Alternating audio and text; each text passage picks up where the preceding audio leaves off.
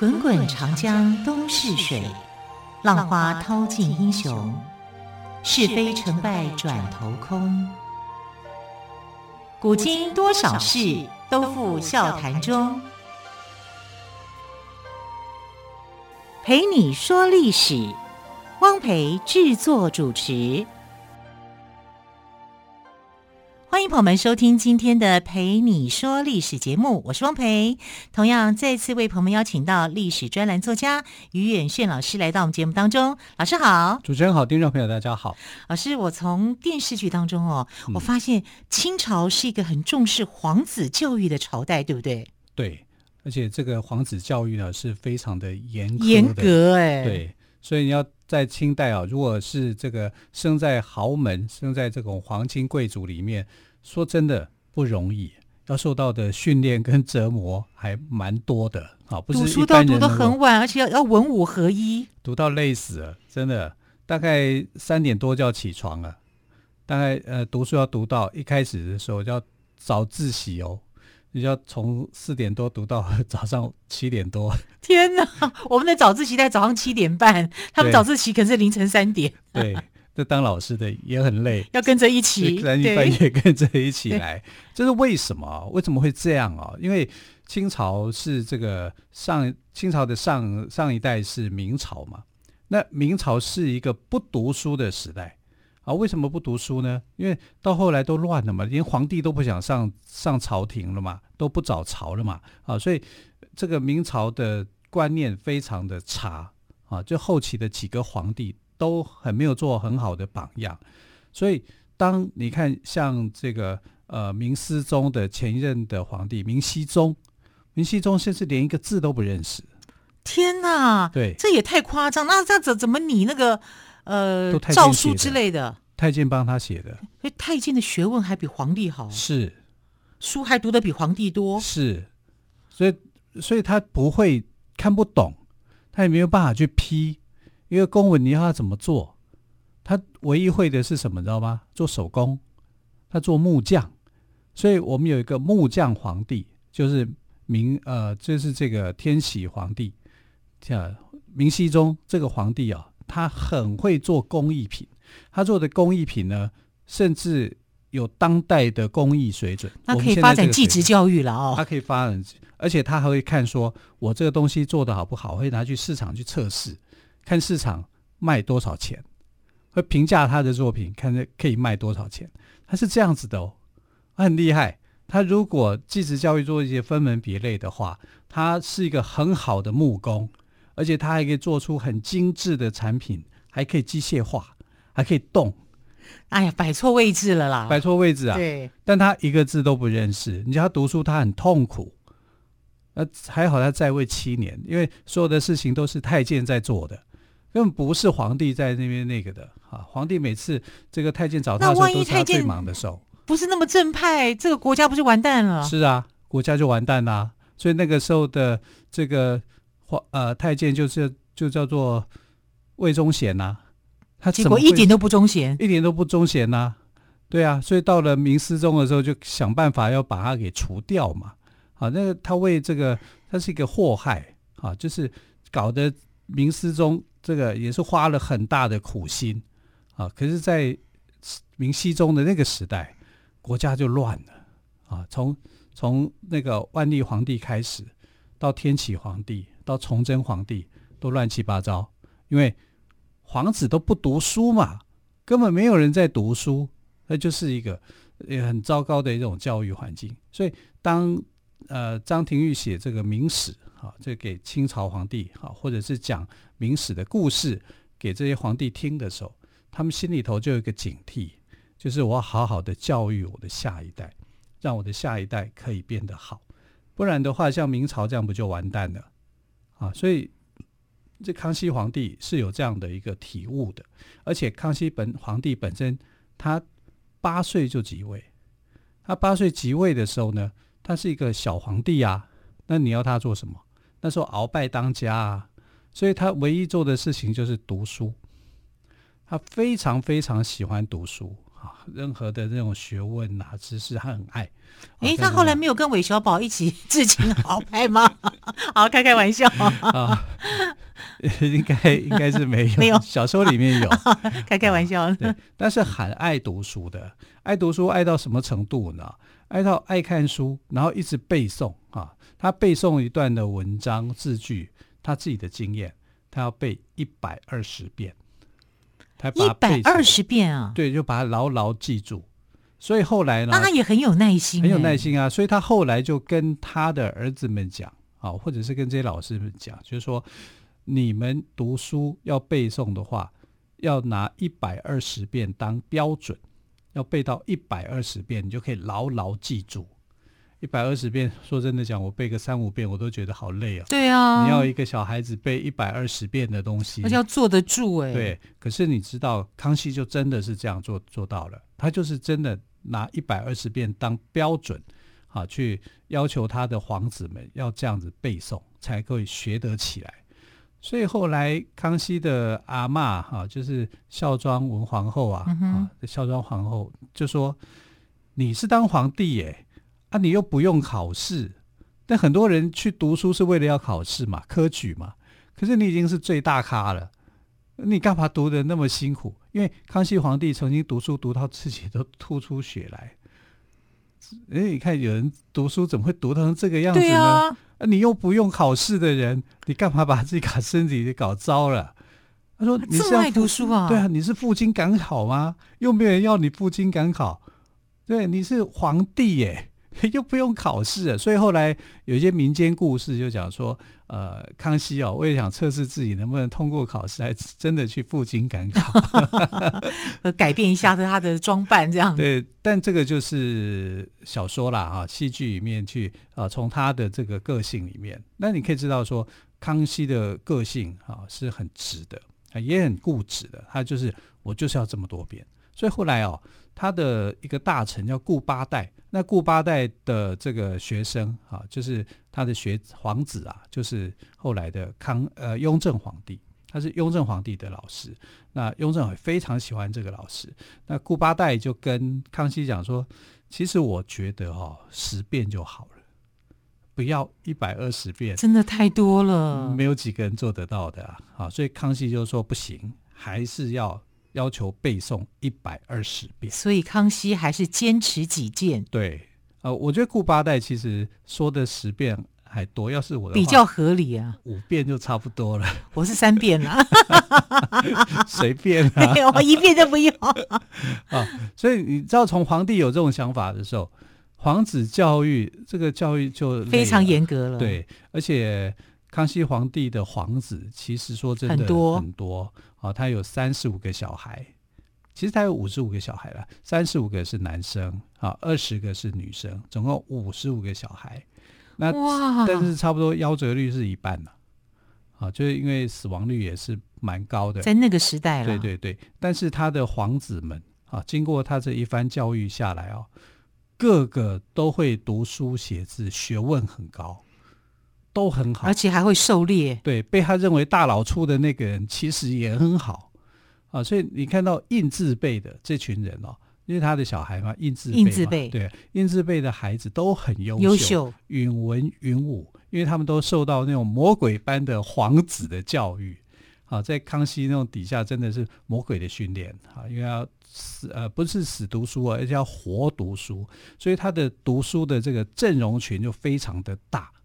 有你有机会能够参与皇家学习的，一定都是皇子啊，就是啊、呃，你是我的孩子，你接受这样的教育，我给你最好的环境。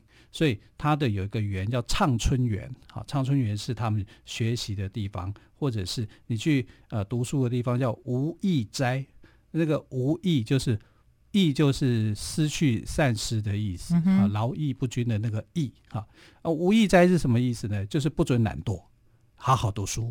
好，无意斋，不可以安逸就对了，不可以太过安逸。嗯、对啊，意思是这样。然后你到你好好读书，你才可以过安逸的生活。嗯、哎，每天早上天还没亮，天还很黑，三点多的时候起床，啊，起床以后稍稍盥洗，差不多你就开始读书，啊，进你的书房，到上书房或是南书房这边开始去学习。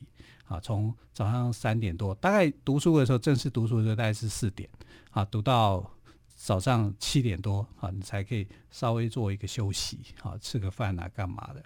啊，你要知道他的这个学习过程啊，我们都还有寒暑假，都还有一对节日，对不对？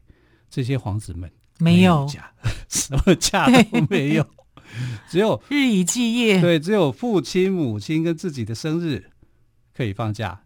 其他一律不准啊，所以没有寒暑假的生活，这怎么办呢、啊？不还好啦，因为他们是皇子嘛，还是特殊的人物啊，所以其以后不是要当皇帝，就是要当亲王，亲王对不对啊？你就算你不当皇帝，你当亲王，你有你要管理人啊，你有这样的一个读书，你有这个种子，你有这样经过教育学习，你才能够做事嘛，嗯、啊，所以。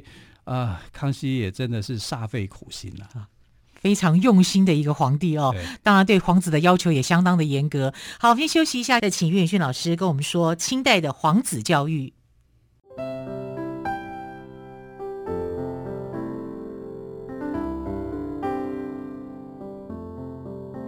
听见台北的声音，拥有颗热情的心。有爱与梦想的电台，台北广播 FM 九三点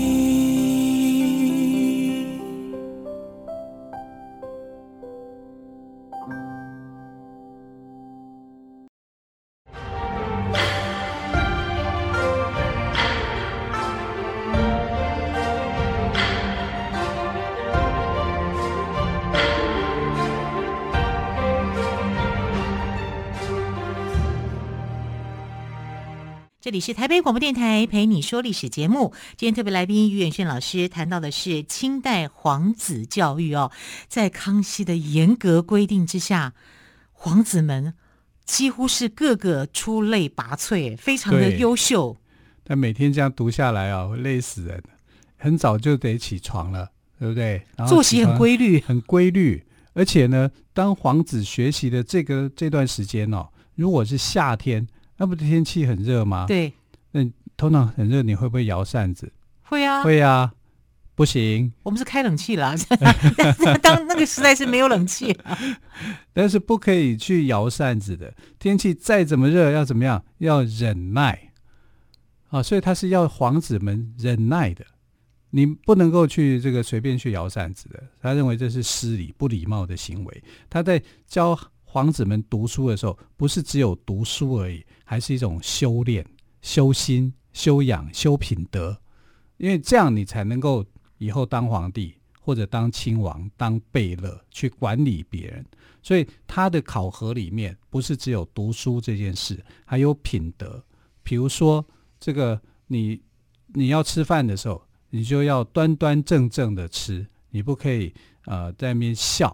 啊，或者讲话或干嘛，你就是要做好这件事情，很很严格、很严肃的。然后你眼睛就是要看着别人，看着别人的说话啊，所以他的一些细节他都很注意。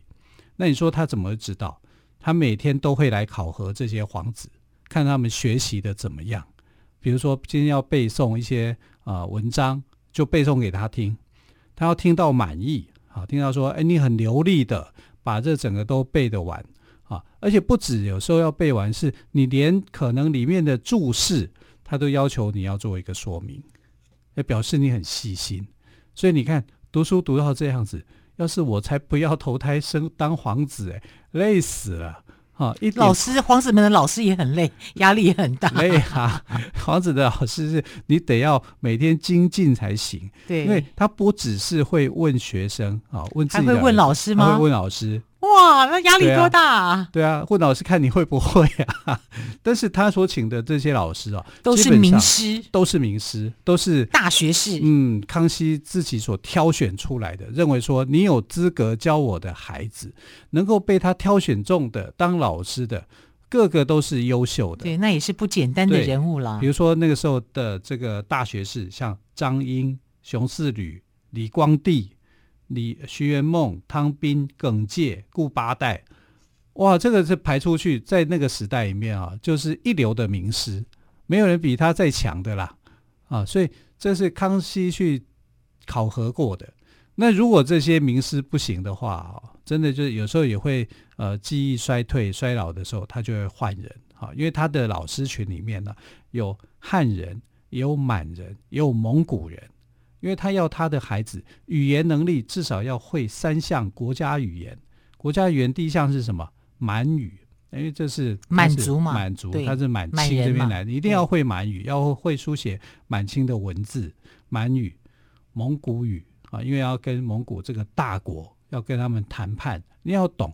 在汉语，汉语是最大多数的人使用的语言，所以你要会。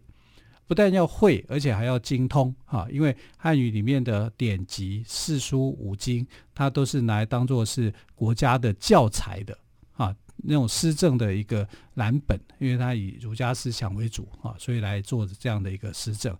所以虽然是满清是胡人，但是他在行政、在施政上面都是以汉人为为主的那些学问。啊，所以这样他才能够统治久啊。满清统治中国是有两百六十几年的历史，哎，是很长的。你可以知道说，康熙很重视这一点，如果没有把这一点把握住，国家可能就满清很快就被赶走了。嗯，你看那时候三藩教育真的打下很很好的根基了，打下很多根基，而且他重视教育。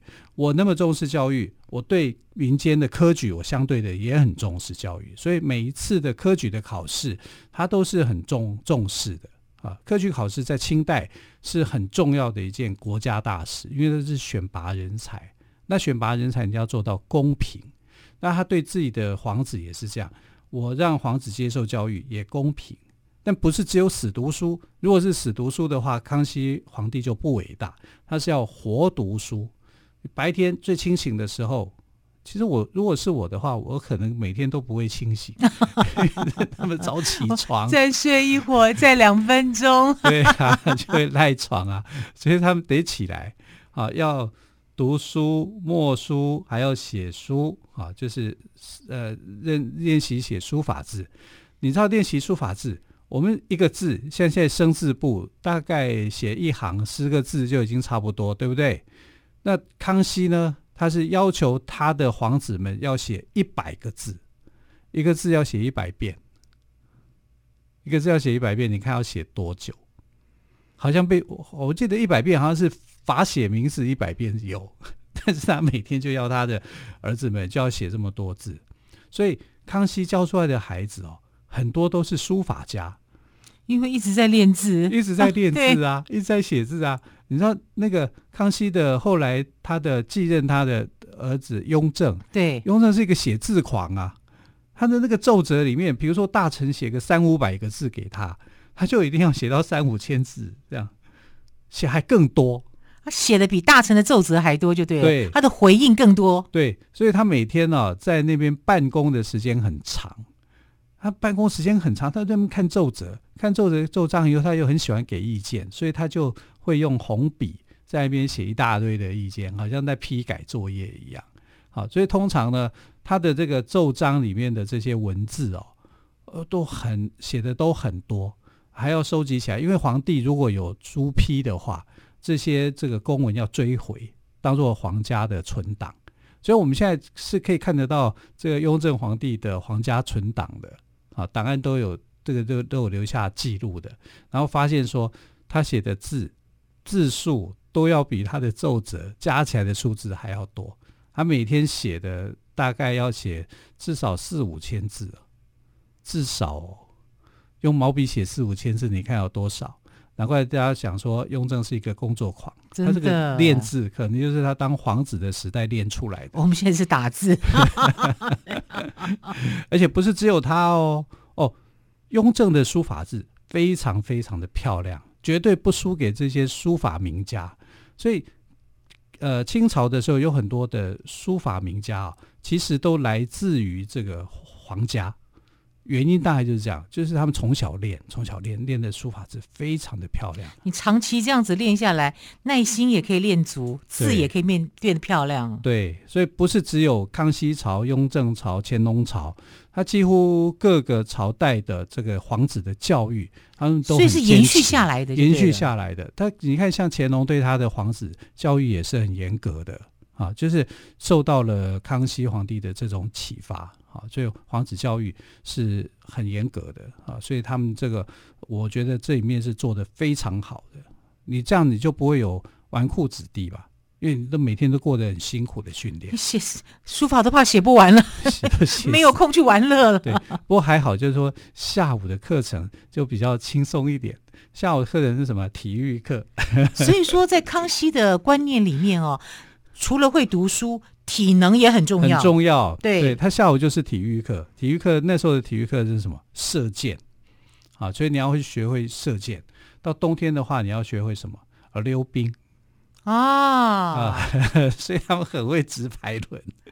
哇，在《甄嬛传》，你看到那个什么安陵容，不是在那个 冰上溜冰吗？对啊。就可以成立国家队，他们就很爱的，因为冬天的时候他们会那个会结冰嘛，会结冰嘛啊，所以在冷啊东北地区就这样，所以他们是不管是冷热都有不同的学习。那最重要的就是射箭，骑马射箭啊，这个是胡人的一种传统嘛，所以这个传统他们不放啊，所以包括像衣服服装也是为了要能够骑马射箭来做一些设计的。啊，包括他们女生所穿的那个鞋子，特殊的鞋子，也是因为这样子而来的。所以你可以看得到，说皇子教育里面没有放弃这一块，而且，呃，你说早上是读书啊，下午是做体育活动、射箭的活动，这两项都要考核。考核的话，有时候就是皇帝亲自来考啊，康熙皇帝就会去亲自考核，就说，呃，你该背的。你背好了没有？你背的流利不流利？然后看你写的字漂亮不漂亮，精彩不精彩啊？然后到下午的时候就看什么呢？看你射中箭怎么样？你射的准不准，好不好？而且不是只有说皇子射箭而已，给他看，老爸也会亲自下去。你看我的身手怎么样？百中百发，因为老爸还是从小这样子被训练长大的。对，他就把自己训练成这样子哈，就是说告诉他们。所以我不光是叫你们做，我也是，我也是这样子，我是这样子来的。我叫你们背一百二十遍，我也背了一百二十遍。我没有说，呃，你们就背这么多，我也背这么多。啊，要不然大家来比嘛。嗯，啊，康熙皇帝是很厉害的，很严格的，而且康熙皇帝是从小到大都爱读书这件事情啊，而且到了他中年以后，还迷上了这个科学啊，西洋的科学，他连数学、几何学都会，微积分，我的妈呀，会微积分，对，所以他很厉害的，哎，啊，这就是各种学习上面，但是他有一些禁忌。比如说说什么呢？读书的时候好好读书，不可以抽烟，不可以喝酒，啊，严禁烟酒啊，这是约束你，然后让你有培养好的品性。然后你要看人讲话，对着人讲话，啊，不可以呃说脏话，动不动就三字经就出来，啊，这种对皇家来讲是非常忌讳的，啊，他很在乎这个，所以他教出来的孩子啊。基本上，你看九龙夺嫡，对不对？嗯、但每一条龙都好厉害，好出好出色的。是，确实如此哦。刚刚于老师有说，在语文方面呢，康熙很重视他们要学满语、蒙古语以及汉语。那么还有其他的部分，像是重视他们的德育、智育跟体育这样子的观念。说真的，也很值得我们现代人来做借鉴。好，时间的关系，非常谢谢于远炫老师今天跟我们说清代皇子教育的故事。老师，谢谢喽，谢谢，亲爱的朋友，我们就下个星期一再会，拜拜。